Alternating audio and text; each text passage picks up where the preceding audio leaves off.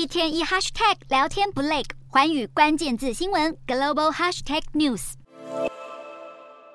我国八十多年邦交国洪都拉斯证实寻求与中国建交，引发轩然大波。但到底是什么原因，让曾经的盟友一百八十度大转弯，靠拢中国？洪都拉斯外交部长雷伊娜首度回应。根据雷伊娜的说法，洪都拉斯要求我国把原先每年超过十五亿元新台币的援助加倍，还想研究如何调整积欠我国的一百八十三亿多元台币的债务。因为没有获得我方积极回应，雷伊娜最后把问题归咎到危急的经济现实，迫使洪都拉斯转向寻求北。北京协助，洪都拉斯为了更大笔金援，选择亲近北京，激怒了美国参议院多名外交大佬。其中，参院外委会成员卢比欧声明谴责拉美国家听信威权谎言，牺牲自己的主权和安全，并呼吁华府尽快确保俄中等国无法取得立足点，影响当地政府。另一名共和党议员李契批评洪都拉斯总统卡斯楚拥抱中国的空头支票会是个严重错误，呼吁拜登政府立即检视对洪都拉斯的做法。民主党籍的梅南德兹也怒批中国夺走台湾邦交国，还警告洪都拉斯向北京靠拢将带来严重后果。台湾恐怕再度流失邦交国，正引起全球关注。半岛电视台访问多名学者认为，中国近几年来试图与中南美洲国家建立合作关系，相较之下，美国却对这个地区缺少关注。再加上我国市场难以跟中国匹敌，都是导致我国今日外交告急的主要原因。